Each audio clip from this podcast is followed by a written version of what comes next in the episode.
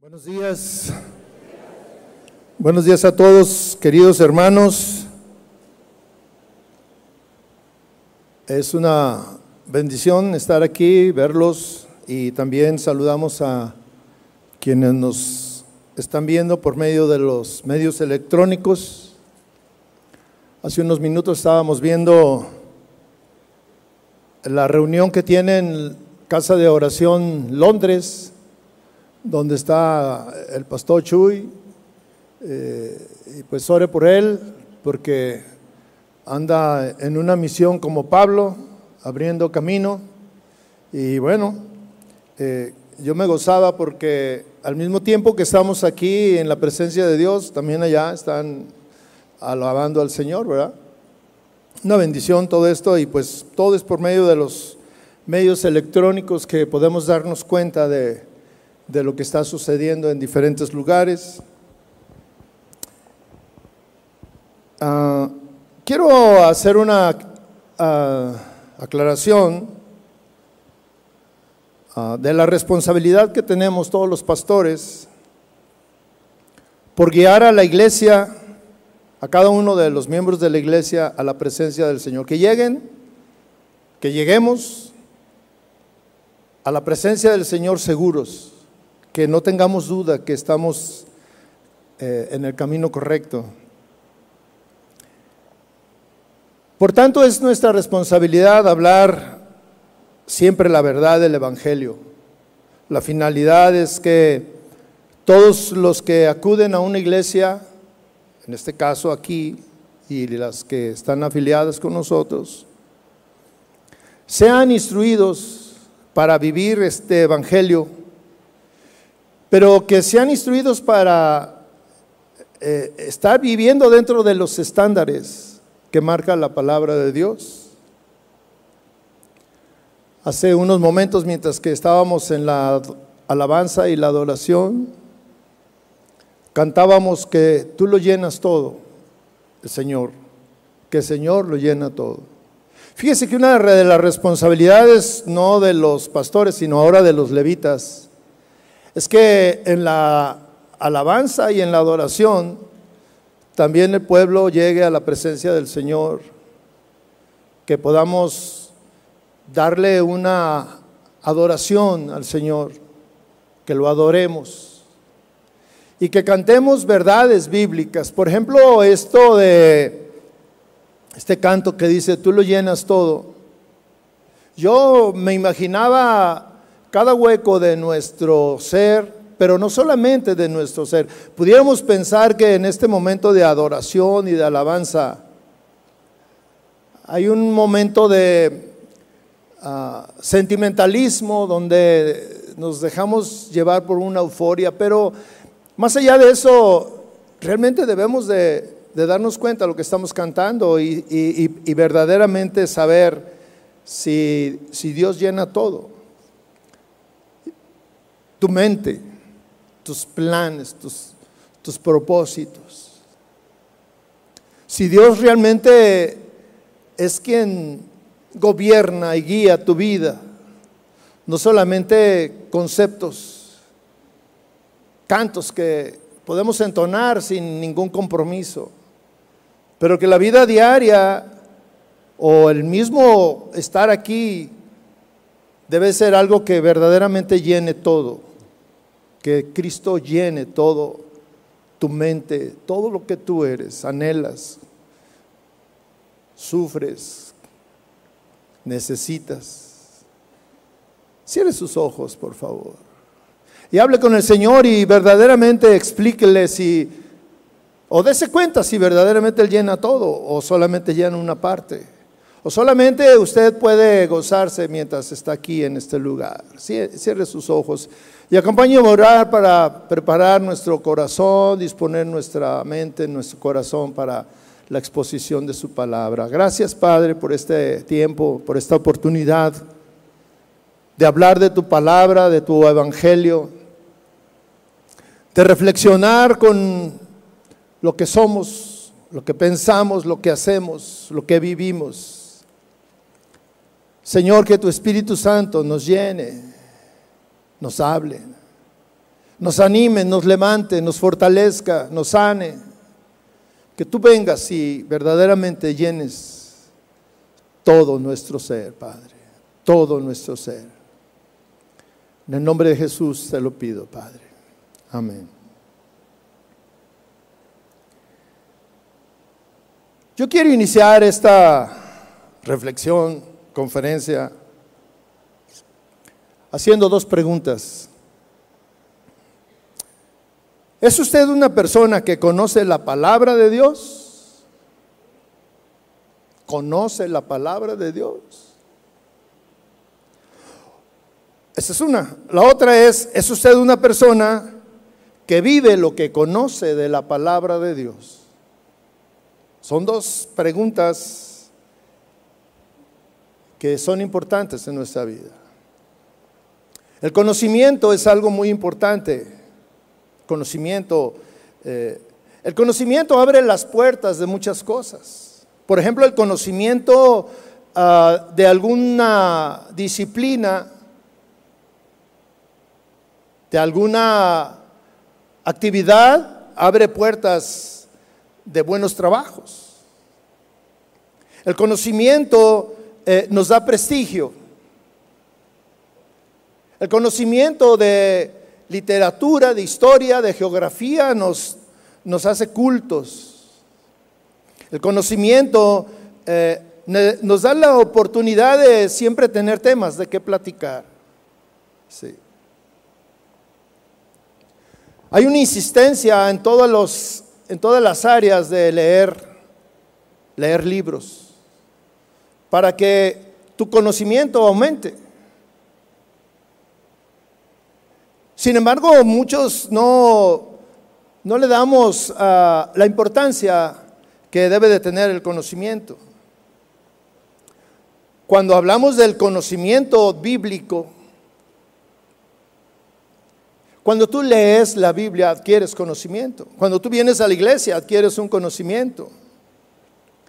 Conocer la palabra de Dios nos da la oportunidad de saber de Dios de conocer de Dios.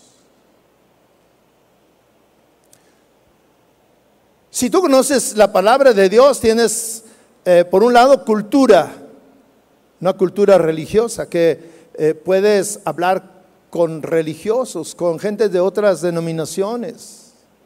Tienes la oportunidad de, de defender las verdades bíblicas, pero más allá de eso, tienes la oportunidad de conocer lo que debes de vivir, tienes la oportunidad de saber eh, el estándar de Dios en el que un cristiano debe moverse.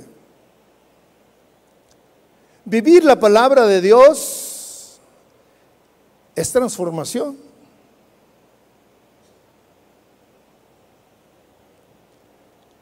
Antes de Bueno, la parte importante del, conocimiento,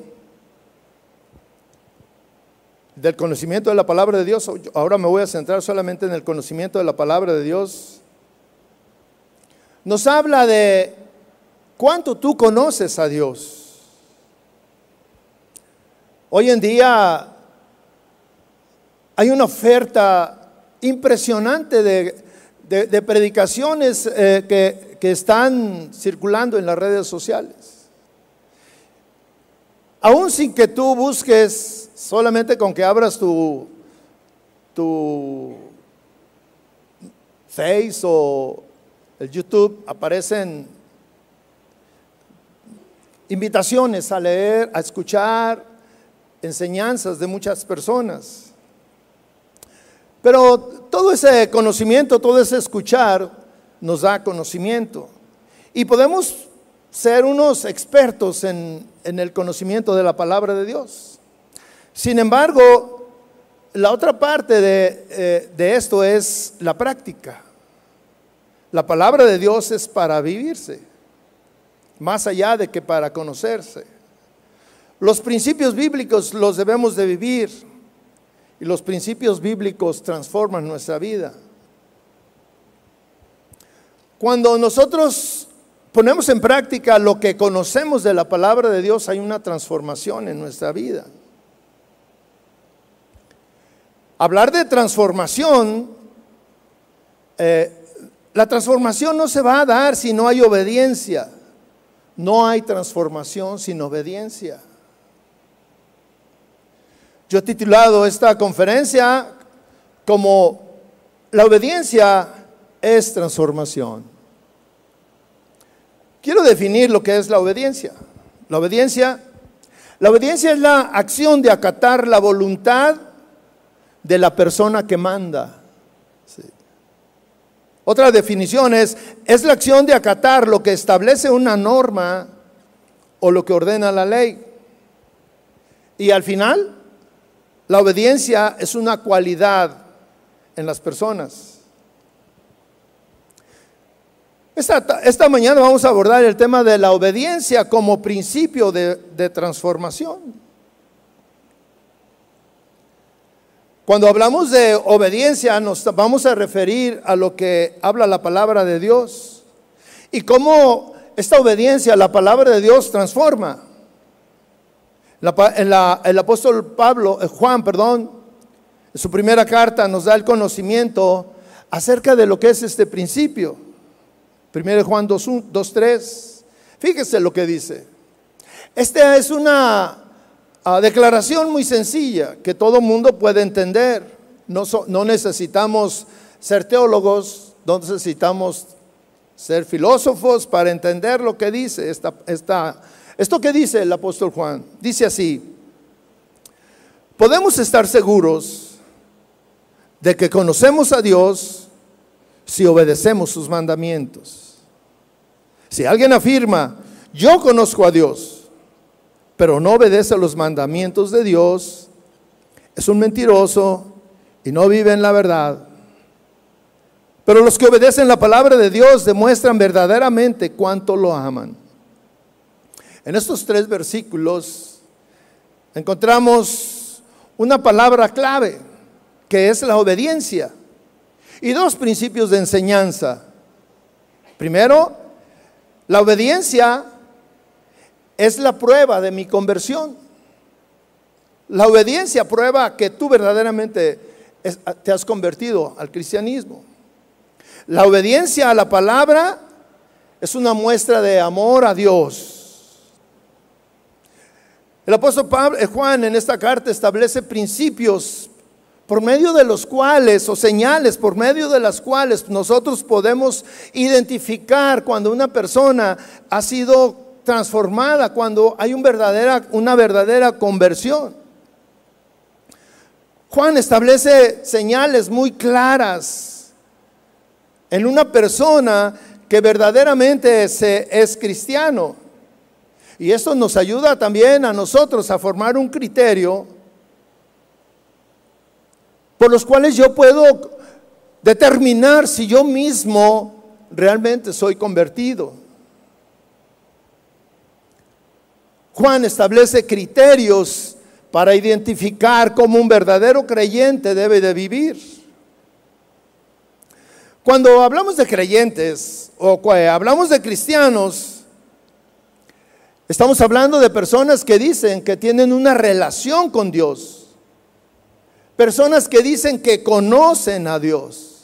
Y Juan dice, podemos estar seguros de que conocemos a Dios. Yo pudiera preguntar en este momento, ¿cuántos conocen a Dios? Y a lo mejor todos dicen, yo, yo, amén, amén, yo lo conozco. Pero ¿cómo, cómo estar seguros? Es lo que dice Juan. ¿Cómo puedes estar seguro que verdaderamente conoces a Dios? En nuestros días abundan las personas que dicen conocer a Dios. Algunos solamente los conocen de oídas. Otros lo conocen de un punto de vista intelectual. Solo con la mente, con el conocimiento. Hay un conocimiento cultural de lo que es Dios. Hay una mezcla. Pero el apóstol Juan nos dice cómo podemos identificar claramente a los que sí conocen a Dios.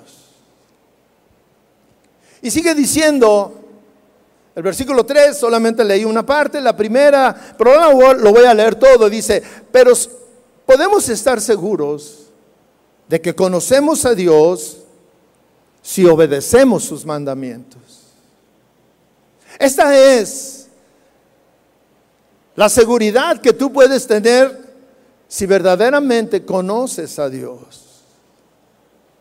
¿Cuál es esa seguridad? Si obedecemos sus mandamientos. Ser creyente o cristiano no radica en el mero conocimiento de la palabra de Dios.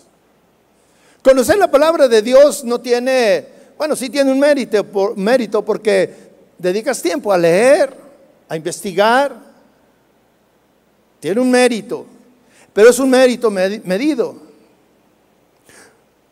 Conocer la palabra de Dios en ese sentido te hace responsable de lo que estás conociendo. Y te elimina el el argumento de que, pues no sabía, es que no sabía, lo hice por desconocimiento. No, cuando tú conoces, cuando tú lees, cuando tú estás expuesto a la palabra de Dios, conoces la palabra de Dios y te hace responsable de tus actos. Pero hay una virtud en, conocer la palabra de Dios. La virtud es que cuando yo tomo la palabra, la recibo y ahora la aplico a mi vida, con humildad, tratando de corregir mi vida de acuerdo al estándar de la palabra, de acuerdo al estándar de Dios, donde siempre nos da un marco de referencia en donde podemos movernos sin fallar, sin pecar, sin ofender a Dios.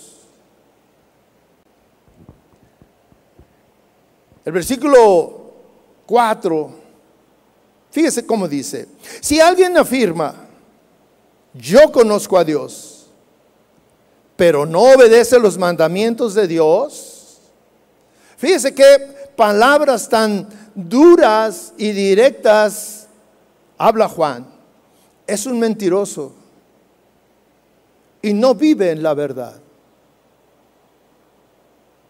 Quien, dice que conoce a Dios quien dice que es cristiano, quien dice que, hace, pues siempre está en las actividades de, de su religión, cualquiera que ésta sea, pero que tiene que ver con la Biblia y con el estándar de la Biblia, dice yo conozco a Dios, pero no obedece los mandamientos de Dios.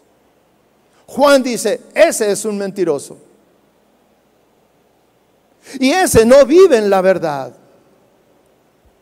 Juan manda señales irrefutables para que nos demos cuenta quién es cristiano y quién no, para que nos demos cuenta quién conoce a Dios y quién no conoce a Dios. Pareciera como si al nosotros darnos cuenta de esto, nosotros mismos nos estamos engañando al decir y al afirmar que conoces a Dios, pero el hecho de que tú no vives eso que dices, eso que conoces, te hace un mentiroso. Y ahí tenemos nosotros comentarios de comentarios familiares donde te ven actuar de una manera tus familiares, esposo, esposa, hijos, padres. Y te dicen, ay, sí, muy cristiano. Y ve lo que estás haciendo. Exactamente es eso. Ay, sí, tú dices que eres cristiano, ¿de qué te sirve ir a la iglesia cada semana? ¿De qué te sirve levantarte temprano a las seis de la mañana, arreglarte y, y ir a la iglesia y estar ahí? Cuando aquí Nunca se me olvida, siempre lo tengo presente, es uno de los dichos que más recuerdo de mi abuela que decía, a mí me decía, no usted, estoy hablando de mí. Me decía, eres candil de la calle. ¿Y qué? ¿A usted también se lo decían? ¿O por qué se lo sabe? Ah, no, usted lo dice, ¿verdad? Usted se lo dice a otros. Bueno, mi abuela a mí me decía eso. Tú eres candil de la calle. En la calle luces, en la calle brillas, en la calle aparentas. Pero aquí en casa, yo sé quién eres. Y tú no eres lo que dices ser.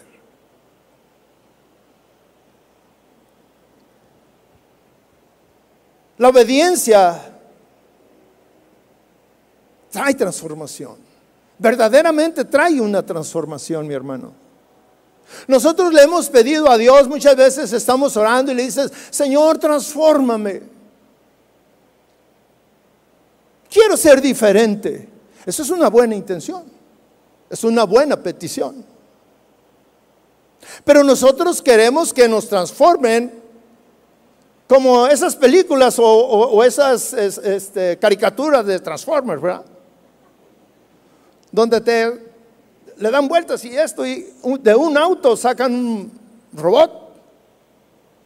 Tú quieres que te transformen de esa manera, que hoy estás orando en la noche o hoy en, este, en esta tarde, tú en esta mañana, tú estás escuchando la palabra de Dios y le vas a decir, Señor, transfórmame. Y cuando tú dices, ahorita que abran los ojos, ya voy a ser diferente. Así no es, hermano. La transformación es un proceso de obediencia, de conocimiento y de obediencia. La Biblia está llena de historias de personajes, hombres famosos, hombres que dejaron un legado para que nosotros viéramos, lo tomáramos como ejemplo de las transformaciones que Dios hace. Esta mañana yo quiero hablar de la transformación que tuvo una persona sumamente importante en el desarrollo y en, el mandato del Señor. Voy a hablar del apóstol Pedro. El apóstol Pedro todos sabemos que es el que trae el llavero, ¿verdad? El que trae las llaves. Y hay tantos chistes que dicen, no, pues que estaba Pedro ahí con la llave y que ya llegué y parece como que él es el portero, ¿no? Y que dice, ¿tú quién eres? No, pues que, ah, pues pásale. Pero este Pedro, Pedro era un hombre común y corriente, y tal vez más corriente. Fíjese, él era un pescador. Él vivía en la, en la provincia, en la ciudad de Galilea, era un puerto, un puerto de pescadores. Y la fama que tienen los pescadores no es de una persona refinada, no es de una persona culta, no es de una persona que podía hablar con, que tú podías hablar con él sin escuchar palabras soeces. Incluso en, nuestro, en nuestra cultura, en nuestro país, cuando hablamos de algunas actividades un poco despectivas, decimos, ay, parece el lanchero. Pedro era así. Su carácter era fuerte. Su carácter era eh, tal vez duro y no era nada refinado.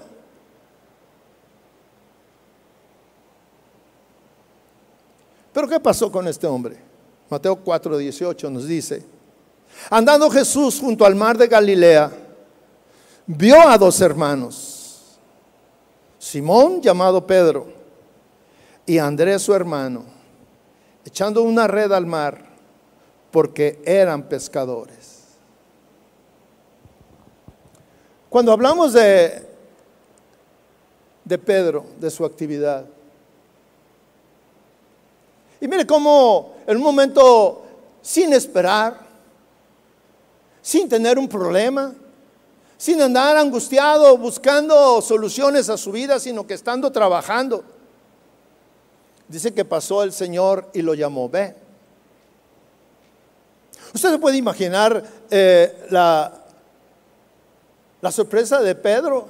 ¿Yo? Sí, tú ve, sígueme. Pero yo soy un pescador, yo no sé nada de la ley, yo no soy un, un doctor, yo no soy un sacerdote, yo no soy alguien, incluso ni siquiera me acerco a la iglesia o al, o al templo. Estoy alejado de eso. Y el Señor lo llama. Aún sin su educación o una educación refinada, aún sin una manera de hablar muy propia, aún sin conocer o pensar en los conflictos familiares que él tenía, porque Pedro estaba casado. A pesar de eso, el Señor le habla. Pedro era un pescador común y corriente, decía que conocía al Señor. Y precisamente tal vez así es como Dios nos habló a nosotros. Personas comunes y corrientes. Bueno, había o hay en medio de nosotros hombres distinguidos, como tú. Hombres que conocen eh, idiomas. Hombres que son importantes en, su actividad, hombres que tienen recursos, y sin embargo Dios nos llamó a todos.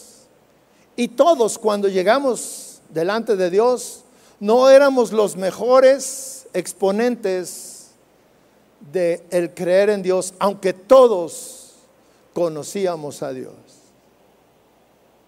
Todos conocíamos a Dios. En nuestra cultura todo el mundo conoce a Dios. El conocimiento inicial no nos hace inmediatamente buenos cristianos. Tenemos que trabajar en muchas áreas de nuestra vida. Tenemos que ser pulidos. Tenemos que ser transformados. Pedro inició de esa manera, pero Pedro no terminó de esa manera. Cuando lo vemos actuando en Hechos de los Apóstoles, ya era un hombre transformado. Ya su actividad de pescador y su manera de hablar y, todo lo que implicaba su personalidad había quedado atrás. Y ahora él era un hombre que estaba hablando y proclamando la palabra de Dios de una manera poderosa teniendo un conocimiento pleno, habiendo adquirido un conocimiento de quién era Dios, cómo era Dios. Pedro fue un hombre que convivió con Dios, con Jesucristo, tres años. Él estuvo durante todo su ministerio, porque aquí cuando andaba el Señor en Galilea apenas comenzaba a, a iniciar su ministerio evangelizar. Y Pedro vio muchísimos milagros. Ahí estaba Pedro. Estuvo en momentos importantes en la transfiguración.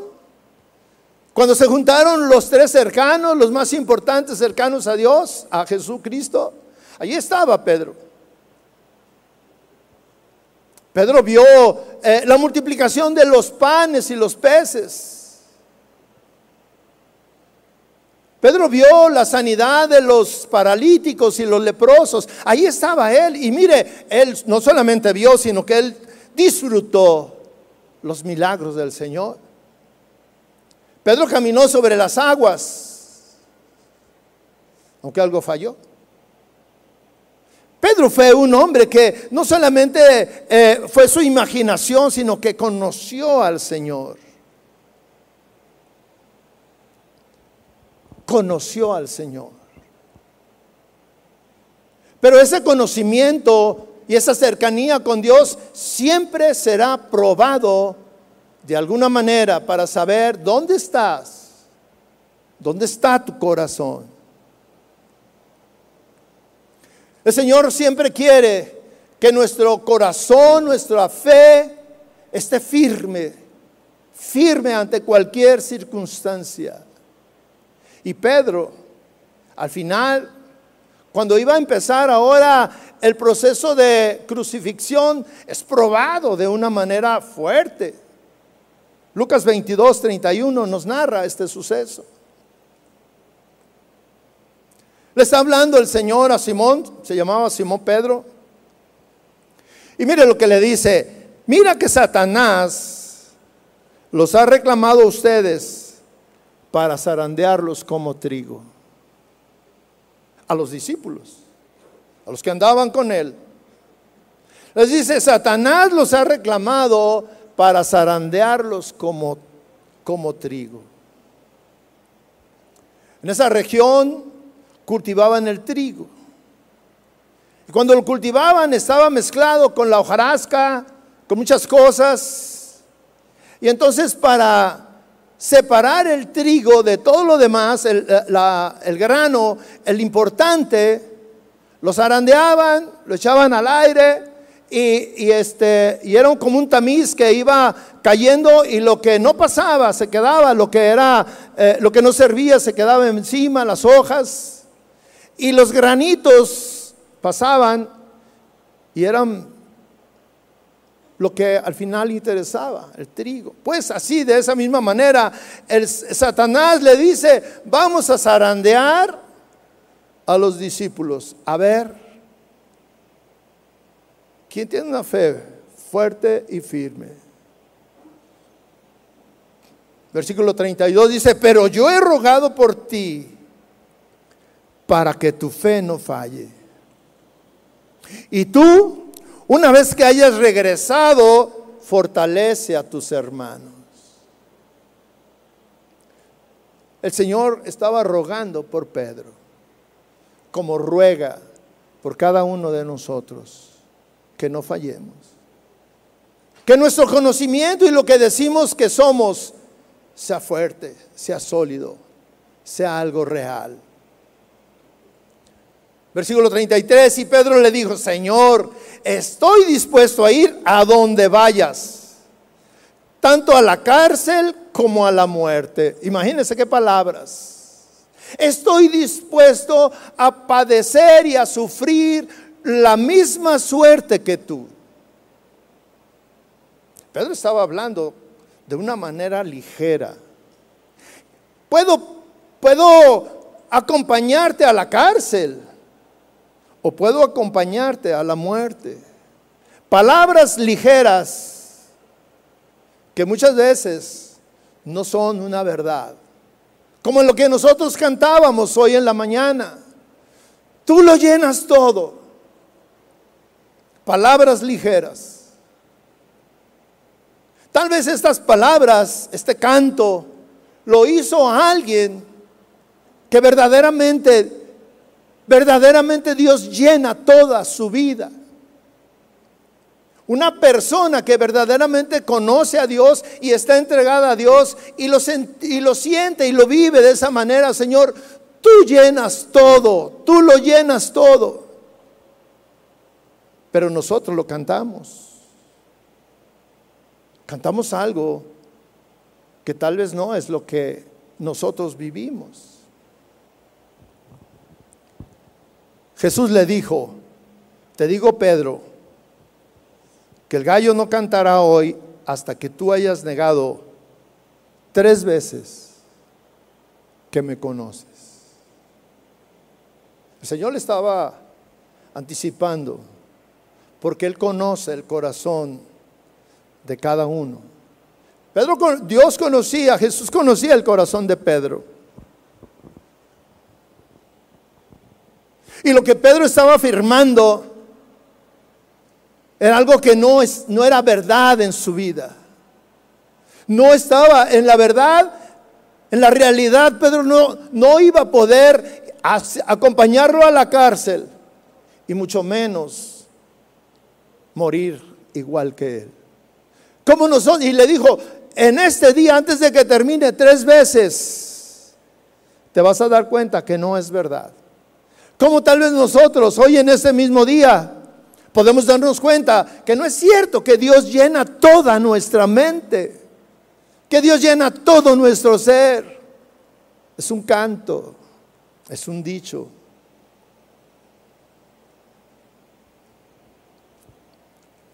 Mateo 26, voy a cambiar de evangelio, porque aquí habla muy claro.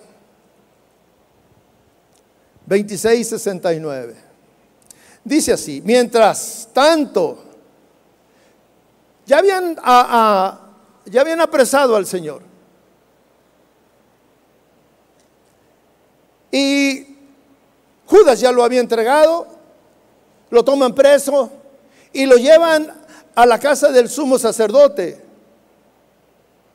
Y ahí estaba el Señor apresado y había mucha gente alrededor y todos estaban en el patio y todos estaban tratando de ver qué estaba sucediendo. Los que estaban, especialmente todos los que estaban en contra del Señor, estaban ahí. Dice, mientras tanto, Pedro estaba sentado afuera en el patio. Y una sirvienta se acercó y lo, o sea, y lo reconoció. Imagínense cuando a veces usted ve a alguien y yo te conozco. Hace unos días eh, fui a un lugar y, eh, yo no conocía a la persona que íbamos a, ver y en cuanto me vio me dijo, yo te conozco. Y yo lo vi, me dijo, ¿no, ¿no te acuerdas de mí? Le dije, pues se me hace cara conocida, pero no me acuerdo dónde. Y ahí estábamos los dos, ¿dónde nos conocemos? La sirvienta cuando vio a Pedro, se acercó y le dijo, Tú eras uno de los que estaban con Jesús, el Galileo. Mire, esta era una acusación, más allá de ser solamente una identificación. Le dijo, tú eras uno de los que estaban con Jesús el Galileo. Obviamente que los que estaban alrededor voltearon a ver si era cierto, si ¿qué decía? Si él hubiera dicho que sí, su respuesta lo comprometía ahí en ese lugar. Señor, yo te acompañaría hasta la cárcel. Hasta la muerte te acompañaría. Pero Pedro lo negó frente a todos. No sé de qué hablas, le dijo. Como cuando nos encuentran en la calle y luego estamos en una así y te dicen, oye, tú eres cristiano, ¿verdad? Bueno, yo, mi mamá es la cristiana y yo la acompaño. Ah, bueno, mi esposa es la que, ya sabes cómo son las señoras, bien religiosas, pero pues, yo la acompaño porque luego de ahí nos vamos a desayunar y es un problema que luego pues, me quedo en la casa y lo tengo que ir por ella, pero pero así, casi como que, como que, bien, bien, bien. No. Más, más tarde, cerca de la puerta, lo vio otra sirvienta. Quien les dijo a los que estaban por ahí, fíjese, ahora no fue que le dijo a él, a él no le preguntó, sino que le dijo a los que estaban por ahí, otra acusación. Este hombre estaba con Jesús de Nazaret. Y, Pedro se vio ahí, bueno, él se metió en un problema, ¿verdad? Él lo estaba buscando, ¿para qué se va a meter?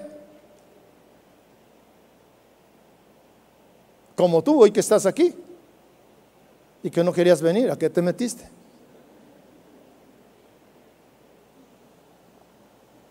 Nuevamente Pedro lo negó otra vez, pero ahora con un juramento.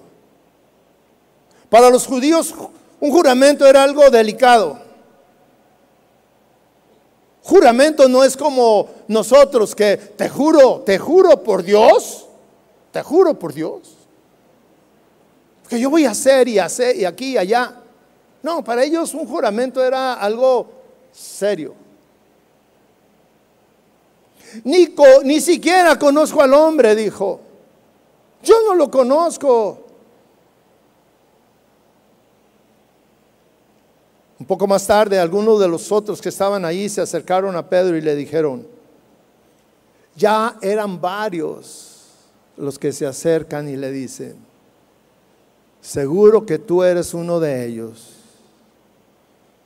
Nos damos cuenta por el acento galileo que tienes. En todas las ciudades hay, hay acentos, la manera de hablar. Dicen que nosotros los jalisquillos, hablamos cantando. ¿Es verdad? Pero luego un hombre estaba eh, en una reunión. Ya sabe que los jalisquillos y los eh, de México, pues como que hay una, un cierto así, ¿verdad? Y estaban todos y empezaron a hablar en contra de los chilangos. Y él pues se vio ahí en medio del, del, asunto y dijo, no, yo creo que pensó, digo, si digo se me van a dejar venir. Y luego le dicen, ¿y tú de dónde eres? No, manito, pues yo soy de aquí, de cerquita de aquí, de Ameca. ¿Usted cree que le creyeron? Pues claro que no, su acento decía de dónde era. Igual a Pedro. El acento galileo, yo no lo conozco. Si no me lo aventaba, hablaría como él. Pero Pedro juró, fíjese lo que dice, fíjese las palabras tan comprometedoras que hace Pedro, que me caiga una maldición si les miento. Un hombre que conocía a Dios, a Jesús, un hombre que anduvo con él tantos años, un hombre que participó en cosas importantes un hombre que, que, recibió un encargo directo de Jesús. Apacienta mis ovejas.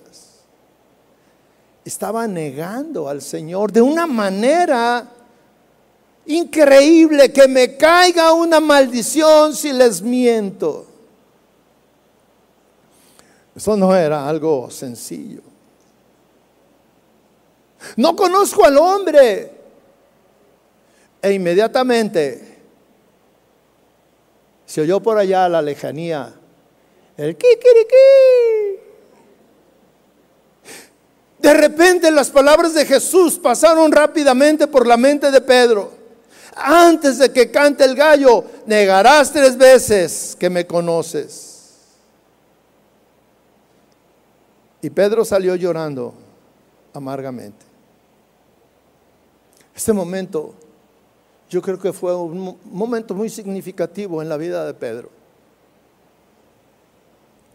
Tal vez este fue el momento, el parteaguas en lo que era Pedro al inicio, el pescador llamado, lleno de mil problemas y conductas antisociales, antifamiliares, que lo convierten en un seguidor del Señor.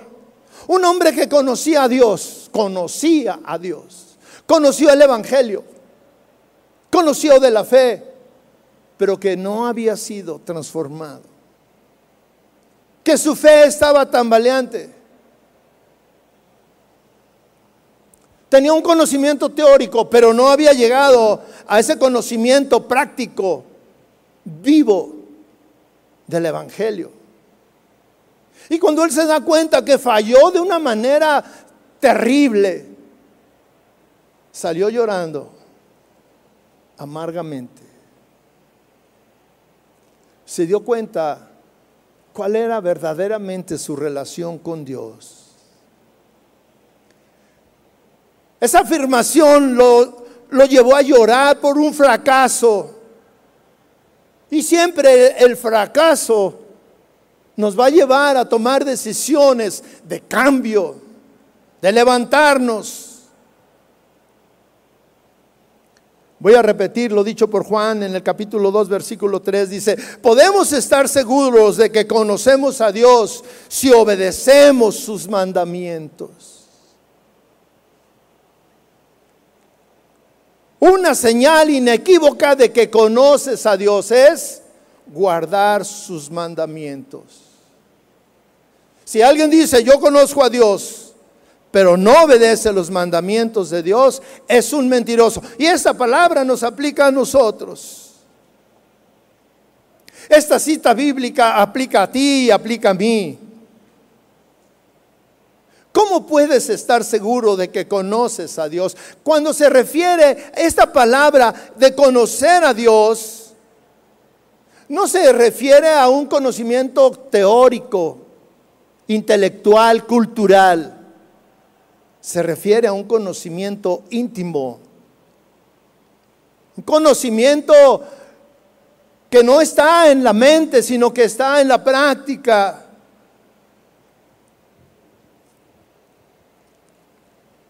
La obediencia es una señal de transformación. En esto conocemos que amamos a Dios si guardamos sus mandamientos. Guardar sus mandamientos, guardar los mandamientos es un acto de obediencia. Guardar sus mandamientos nos habla de guardar un estándar de vida de los que dicen que conocen a Dios. Yo decía que conocer la palabra de Dios nos compromete, nos hace responsables de nuestros actos. Y aquí pudiéramos hablar de, señales inequívocas de que conocemos a Dios en nuestra vida diaria. La palabra nos habla, la palabra de Dios nos habla del estándar de vida, de conducta que debe de tener cada uno de los que formamos parte de una familia. Hay un estándar de vida, hay mandamientos que debe de guardar un hombre. Un hombre libre, un hombre soltero. ¿Cómo debe de conducirse? Pero también nos habla cómo debe de vivir un hombre casado. Hay un estándar de cómo debe de vivir un hombre casado. ¿Cómo debe de comportarse un esposo con su esposa? ¿Cómo debe de vivir una esposa con su esposo? Con sus hijos. ¿Cómo debe de comportarse un hombre trabajador? Un patrón, un empleado. Nos habla cómo debe de vivir una mujer una mujer soltera, una mujer casada. ¿Cómo debe de tratar una mujer a su esposo, a sus hijos? Nos dice cómo debe de vestir una mujer. Se mete incluso en cosas tan, pudiéramos decir, triviales, pero también nos dice cómo debe de adornarse una mujer. El estándar de, la Biblia para los hijos les dice cómo deben comportarse con sus padres. Nos dice cuál es su responsabilidad de hijos, pero también le dice a los padres cómo deben de tratar y de comportarse con sus hijos. Esto, esto es la vida cristiana. Ahí es donde todos los que estamos aquí transitamos. Y ahí es donde, donde viene el, el reconocimiento en cada uno de nosotros que dice la palabra de, Dios por medio de Juan, que dice, para aquellos que dicen que conocen a Dios. Esto me lleva a reflexionar de cómo es mi vida o tu vida de oración. En la oración es donde conocemos a Dios. La pregunta obligada en este momento es, ¿verdaderamente conoces a Dios? No ese conocimiento intelectual, no ese conocimiento que decimos que conocemos a Dios, sino con tus hechos. ¿Te comportas como un cristiano? ¿Como alguien que conoce a Dios verdaderamente? Verdaderamente que es, es difícil decir la siguiente frase de lo que decía Juan, porque dice, si tú no te comportas así, si tú no guardas los mandamientos, si tú no estás en ese marco de referencia donde debe de moverse un esposo, una esposa, un hijo, un trabajador, un empleado, eres mentiroso. Eso dice la palabra de Dios. La obediencia es la señal e inequívoca de alguien que verdaderamente conoce a Dios. Obedecer a Dios no es una revelación nueva, no crea que, ay, esto lo acabo de, descubrir, no. La obediencia tiene que ver desde Adán y Eva. Es un tema desde el inicio de la creación y es un tema hasta el final de la creación. La obediencia Es parte de, la vida de, de la humanidad, del ser humano. Antes de conocer a Dios, en nosotros no había el deseo de agradarlo. Antes de conocer a Dios o de venir a la iglesia, nadie tenía el deseo de conocer los mandamientos, mucho menos de guardarlos. Antes de conocer a Dios, eh, éramos guiados por los deseos de nuestra carne, los deleites, los placeres, obtener riquezas, cosas materiales. No nos importaba dañar a los demás. Actuábamos de una manera inconsciente, inhumana. Hace unos días vino un hombre a pedir consejería.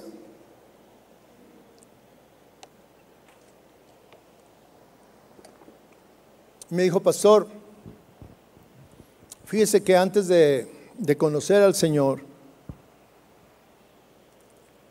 dijo, yo estaba casado, tenía una esposa, tenía cuatro hijos. Y yo no conocía a Dios y los abandoné. No me importó el sufrimiento que ellos fueran a tener. No me importó el sufrimiento de mi esposa. Mucho menos me importó lo que iban a vivir mis hijos. Dijo, yo sabía que iban a batallar porque mi esposa dependía completamente de mí y la dejé en una ciudad donde no tenía familiares. Ahí la abandoné con sus hijos. Dijo, y no me importó, no me importó nada. Yo quería vivir mi vida con otra persona.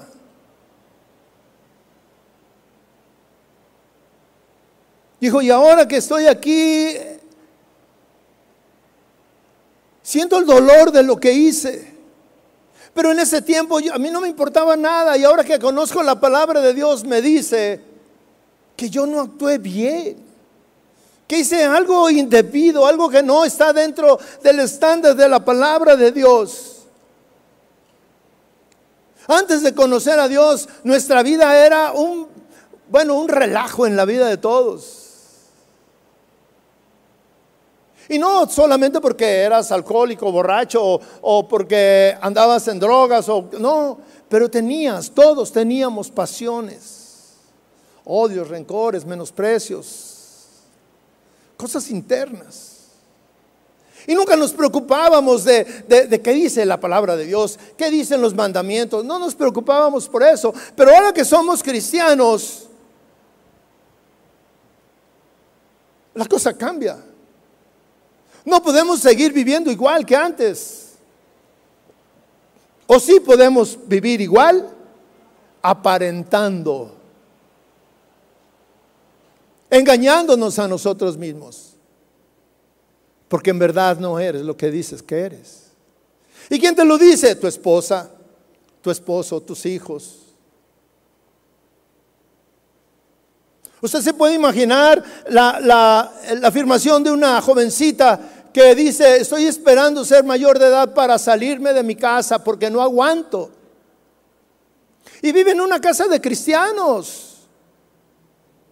Pero quiere huir, quiere salir huyendo porque dice, no aguanto lo que vivimos en casa. Me llevan a la iglesia a la fuerza, pero son unos hipócritas. Palabras fuertes, como dice Juan, el tal es un mentiroso, se está engañando a sí mismo.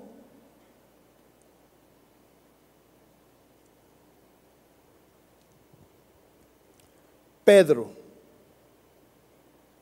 lloró amargamente, sintiendo el dolor de su pecado. Cuando sentimos el dolor de lo que hacemos, queremos cambiar. Este hombre me dijo, mire, ayúdeme, pastor. Todavía estoy, no con aquella mujer con la que la abandoné, ahora estoy con otra y venimos a la iglesia.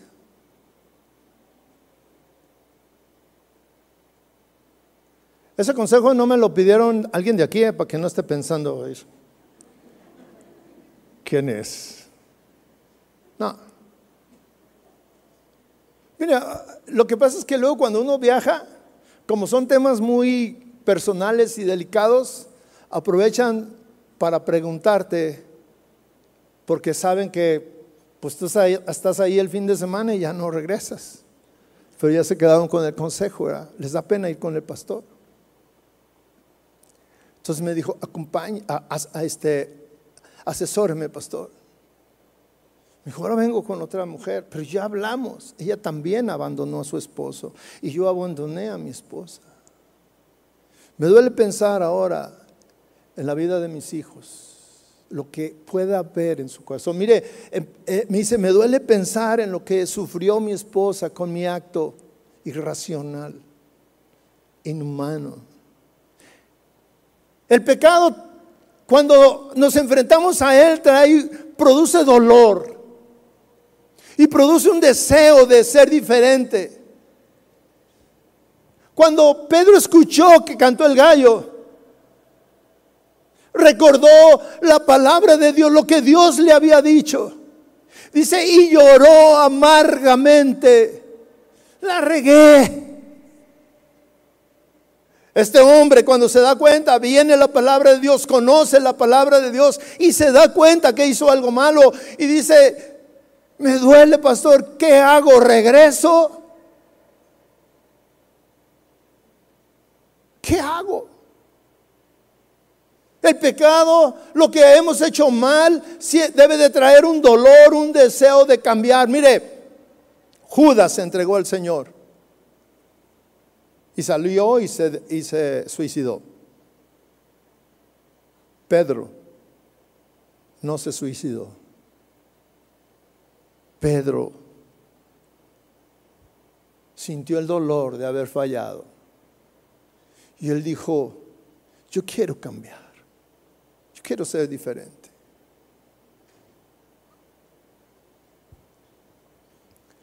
Pedro dijo, voy a ser obediente a la palabra de Dios.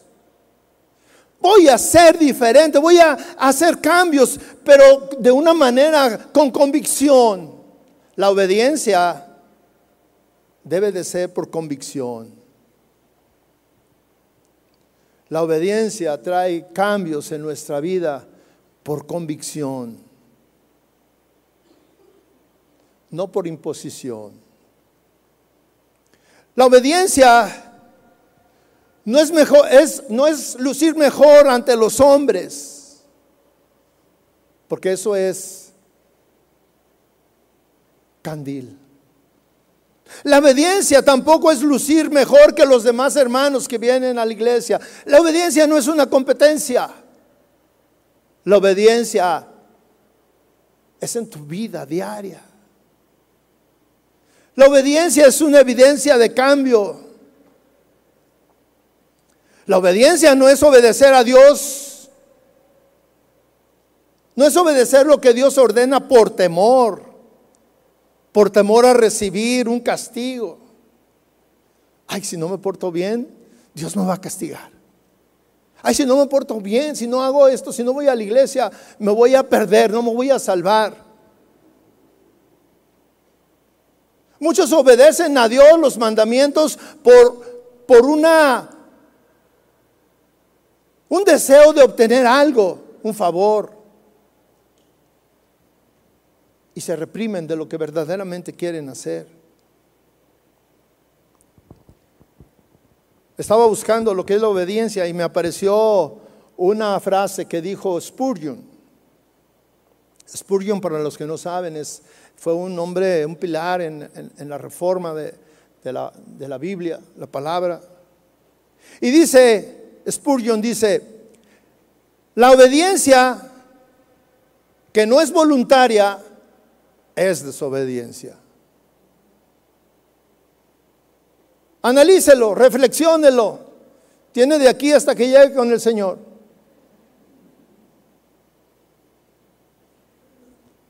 ¿Por qué sostiene esto Spurgeon?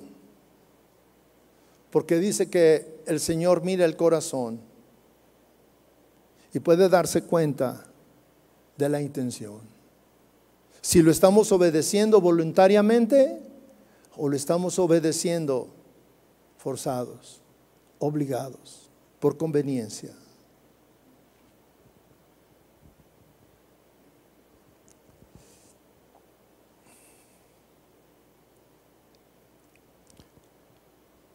Obedecer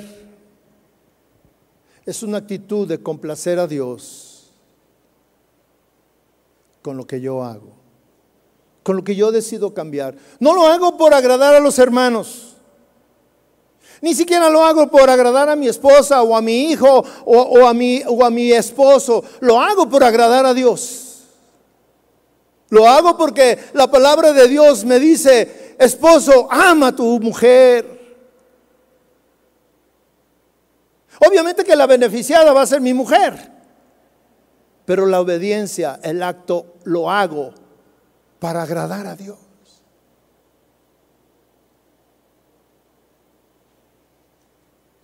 A la mujer le dice, respeta a tu marido, sométete a él. Ay, no lo hago. Lo hago por agradar a Dios. El beneficiado va a ser mi esposo. Pero yo lo, estoy haciendo porque quiero agradar a Dios. ¿Qué pensaría una mujer que, que hoy o mañana o en esta semana llega a su esposo y le dice, mi amor,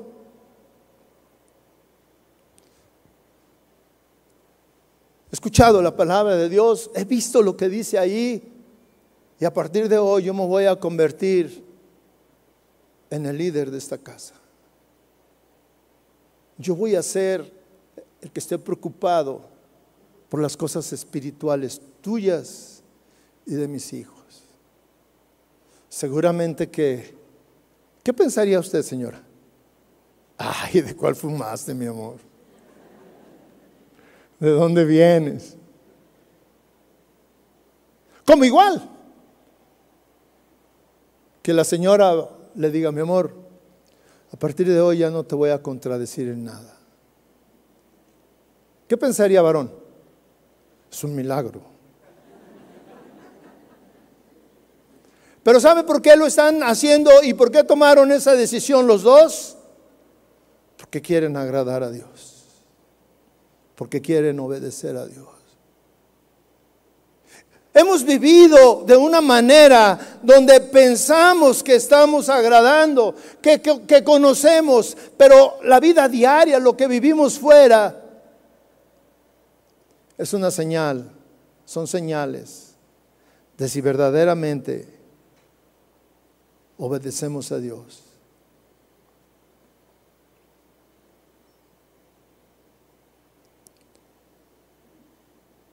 Primero de Juan Vuelvo a insistir, 2.4 dice, si alguien afirma, yo conozco a Dios, pero no obedece los mandamientos de Dios, es un mentiroso y no vive en la verdad. Si tu manera de vivir, si tú lees este texto y no ahorita, cuando te vayas, cuando lo reflexiones, si tú lees esto y dices, yo afirmo, porque esa es una afirmación de todos los que estamos aquí. Todos los que estamos aquí inequívocamente decimos que conocemos a Dios. Todos. Todos afirmamos, yo conozco a Dios. Pero ahora viene la otra parte. Y eso es una cuestión personal. Pero si en, ese reflexionar de tu vida encuentras que no obedeces los mandamientos de Dios, te estás engañando. Y quiero usar esta palabra, no la que dijo Juan. Te estás engañando. Si como esposo no tratas a tu esposa de acuerdo al estándar de la palabra de Dios, te estás engañando. Si usted, hermana, no vive de acuerdo al estándar de Dios de una esposa con su esposo, se está engañando.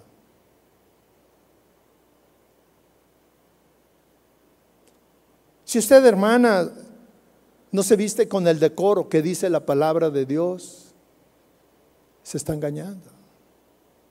Si usted varón, no se comporta como un verdadero hombre de Dios, se está engañando.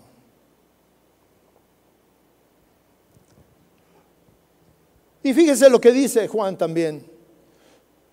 Pero los que obedecen la palabra de Dios, los que viven la palabra de Dios, los que se han metido a, una transformación de obediencia para ser transformados, dice, demuestran verdaderamente cuánto aman a Dios. Cuánto aman a Dios.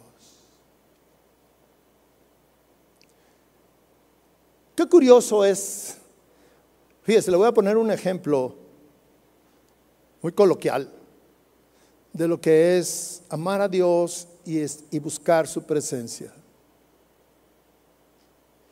¿Cuántos han estado enamorados de una persona? Los novios. ¿Cuántos se enamoraron perdidamente de, dicen, el primer amor, mi primer amor? Dicen que el primer amor, ay, es Simplemente estar enamorado. Los enamorados todo el tiempo se están hablando. ¿O no? Y más ahora con la, con la facilidad del, del celular, ¿verdad? Si no están por teléfono, están en el chat.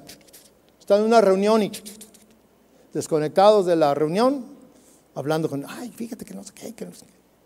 O hablando por teléfono y duras horas. En, mi tiempo de noviazgo, de, juventud, que hace, fue hace muy poco, o sea, no piense más. Pero en ese tiempo había teléfonos públicos y no en cada esquina, sino en determinados lugares. Gracias a Dios, había uno afuera de mi casa. Y yo estaba enamorado de mi esposa, bueno, ahora es mi esposa, era mi novia, y estaba enamorado de ella y vivía al otro extremo de la ciudad. Y yo, bueno, era de monedas. Y yo salía con mi bolsa de monedas. Y, y, me ponía ahí y empezaba a hablar. Y se iba haciendo la cola. Y yo ahí hablando por teléfono. ¿Y qué hablaba? Eran cosas importantes. No, era de que, oye, ¿ya viste cómo salió el sol hoy? Así, ay, ¿cómo te fue? Fíjate que me tardé como dos horas esperando el camión y no pasaba. ¿Qué importancia hay en eso? Pero lo importante era que yo estaba conectado con mi amada. Y no me importaba que me hablan, oiga, joven, ya, espérese, espérese su turno. Son tres minutos para usted, para mí no. Yo casi soy el dueño del teléfono. Yo leyendo la alcancía. Un hombre enamorado. Las mujeres enamoradas son, bueno, más extremosas.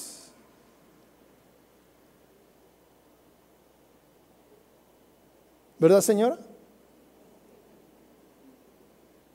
Hasta se enseñan a cocinar para invitar al novio a, darle su cena.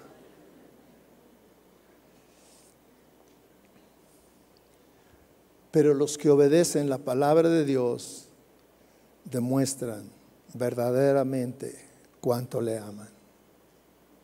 Los que hablan con Dios. Nosotros podemos hablar con la persona amada, nuestra novia,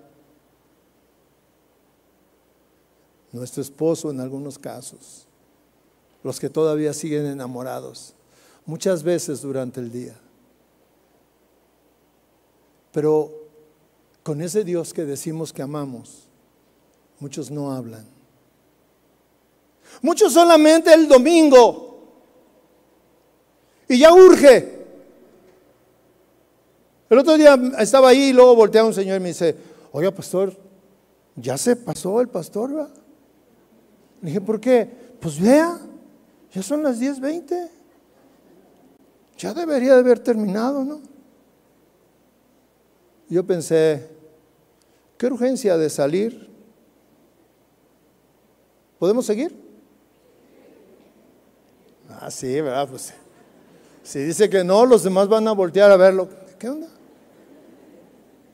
Pero cuando hablamos con nuestro Dios, con nuestro Dios el que decimos que amamos, pero que nunca le hablamos, señales inequívocas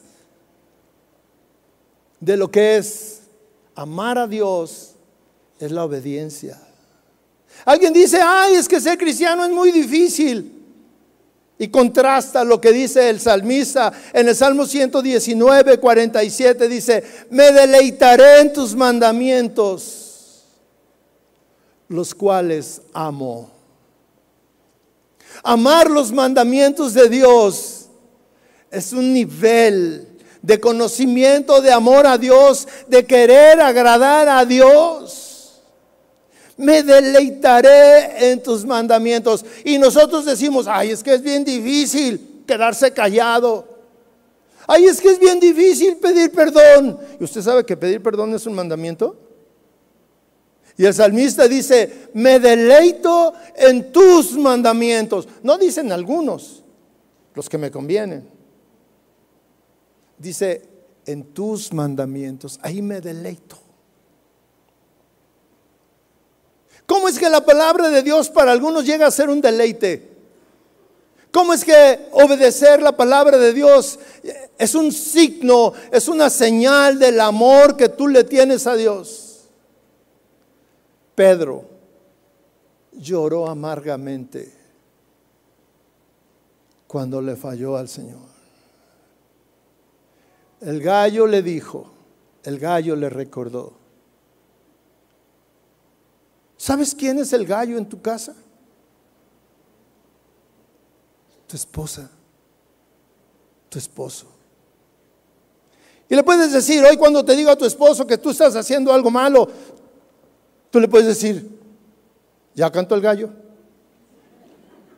Porque te va a recordar lo que dice la palabra de Dios.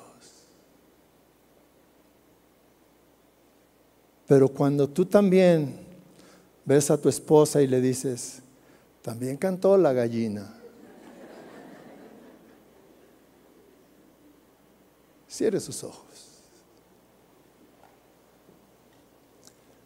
Cierre sus ojos.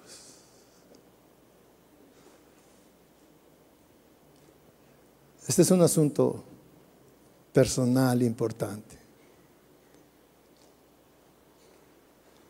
Usted puede seguir viviendo como vive. Es una decisión. Pero si usted encuentra algo similar a la negación de Pedro en su vida,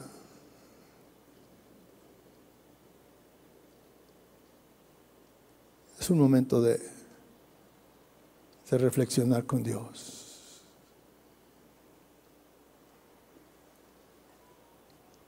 Amargamente decirle al Señor, Señor, tú me conoces, perdóname, perdóname Señor. Tal vez yo estoy igual que Pedro, sin pensar, hice las cosas. Él sin pensar también se comprometió. Yo no lo conozco. Y con nuestros actos, sin pensar, hemos actuado igual. Pero en esta mañana tú nos recuerdas, tú nos hablas. Porque tú nos amas. Porque tú quieres que cada uno de los que estamos aquí, los que nos están escuchando, los que están conectados, podamos estar en tu presencia queremos obedecer por agradarte a ti. No por agradar a nadie, ni por ser visto por los demás. No.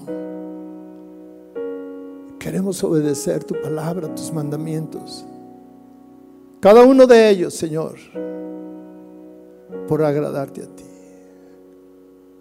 Por demostrar que verdaderamente te amo Porque en verdad te amo, Señor. O si no te amo y se ha sido un cliché hasta este día, yo quiero amarte intensamente. Como amo a mi esposa, a mi esposo, a mis hijos. Más que eso. Un amor más que ese, Señor. Sin importar lo que mi carne me dice que, que debo de vivir de esta manera, como vive el mundo, siguiendo las costumbres, las tendencias, los afanes. Cambiar eso por agradarte a ti.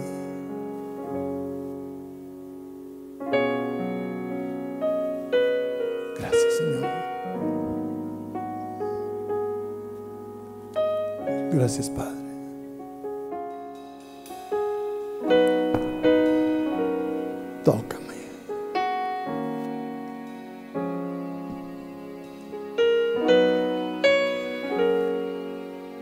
Hable con el Señor.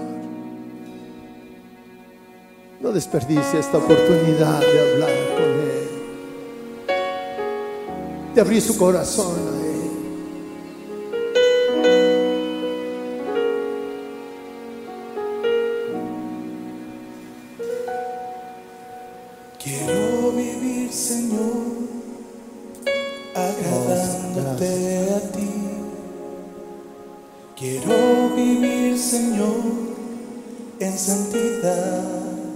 Transforma nuestra vida, Señor. Y que en mi caminar yo viva con temor. Te amo más y más, eres mi Dios. Señor, aquí estamos delante de ti. Quiero vivir, Señor, agradándote a ti. Señor, cantamos desde el interior de nuestra de nuestro corazón. Que estamos expresando no es un canto, es una oración, Señor, que sale de lo profundo de nuestro ser. En verdad es nuestro deseo cambiar.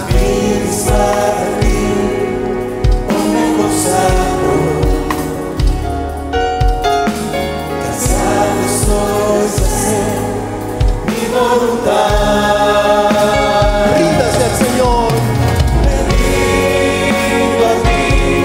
Nos rendimos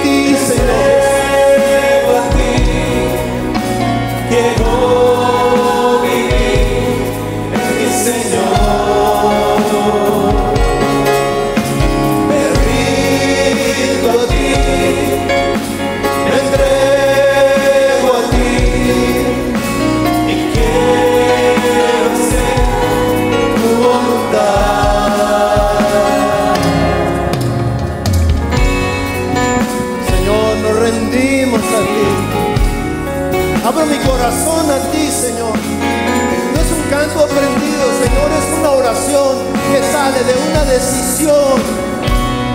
Una decisión de, de que sea un parteaguas en mi vida, Señor. Obedecerte por amor a ti, Señor. Te entrego mis pasiones, mis deseos.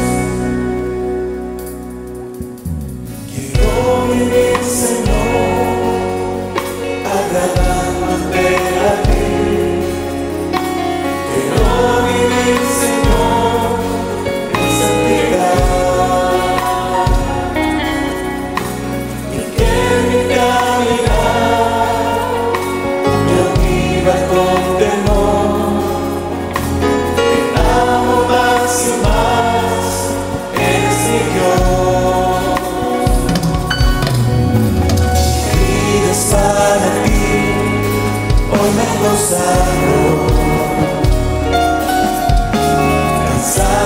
fortalecer.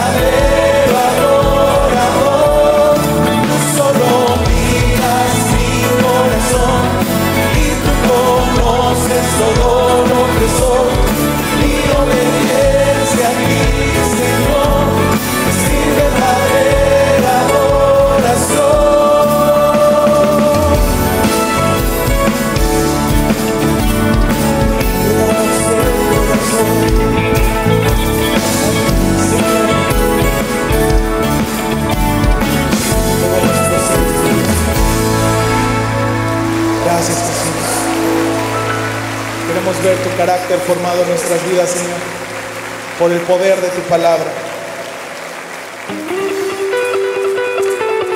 Vamos a gozarnos en su presencia. Es por Jesús, su carácter formado en nosotros.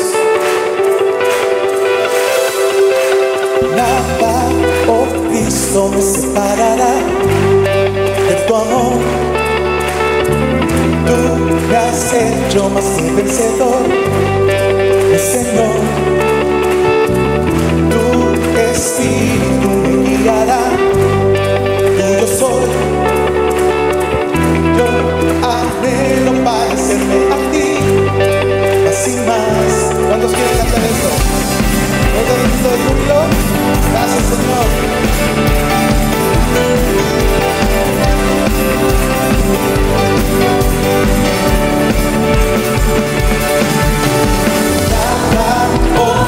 no me separará de tu amor.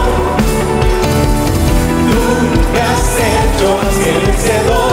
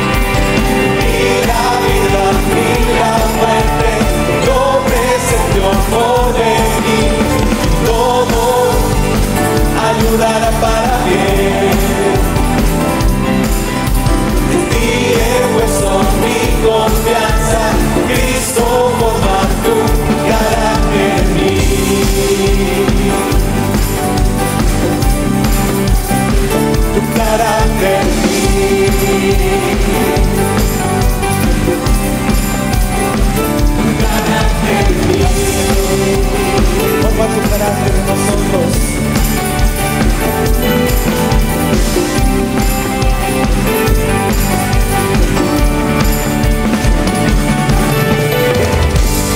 Damos gloria al Señor. Gracias Jesús. A ti te cantamos, Señor, porque solamente eres digno, Señor.